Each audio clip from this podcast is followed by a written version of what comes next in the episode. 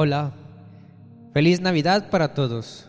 Soy el Padre Ricardo Valdés Alanís, misionero de familia y juventud, y comparto contigo con mucho cariño esta reflexión.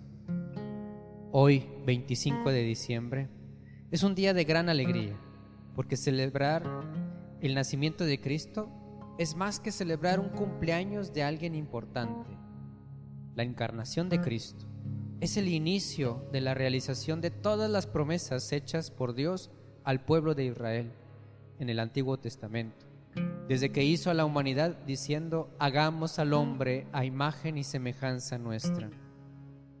La encarnación de Cristo es la manifestación más sensible del amor de Dios Padre por cada uno de nosotros que quiere que estemos con Él.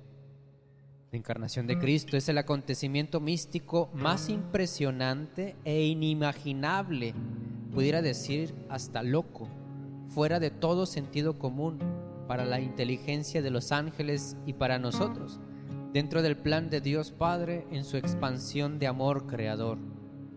Es parte del plan de Dios Padre por el que los ángeles, antes de la creación del mundo, tuvieron que confiar y optar por Dios para servirle con amor.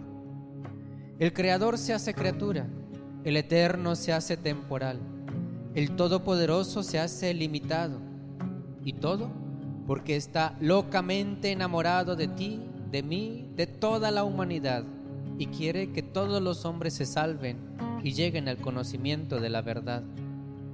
Navidad es un tiempo precioso para adorar en este día santo hay tanto que admirar, hay tanto que meditar y tanto que celebrar, que nuestro espíritu necesita unirse a Dios en un acto de adoración y de fusión con el amado.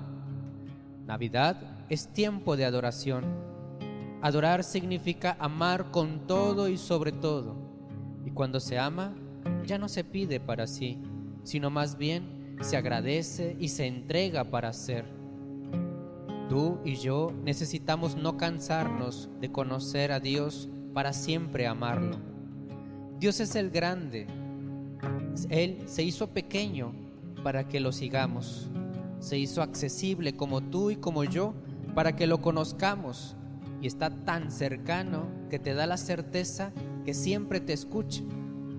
Pero Dios sigue siendo el grande, el todopoderoso, el eterno, quien te ayuda en todas tus necesidades espirituales y que siempre quiere lo mejor para ti, aunque tú no lo veas o no entiendas su proceder como si estuviera lejano.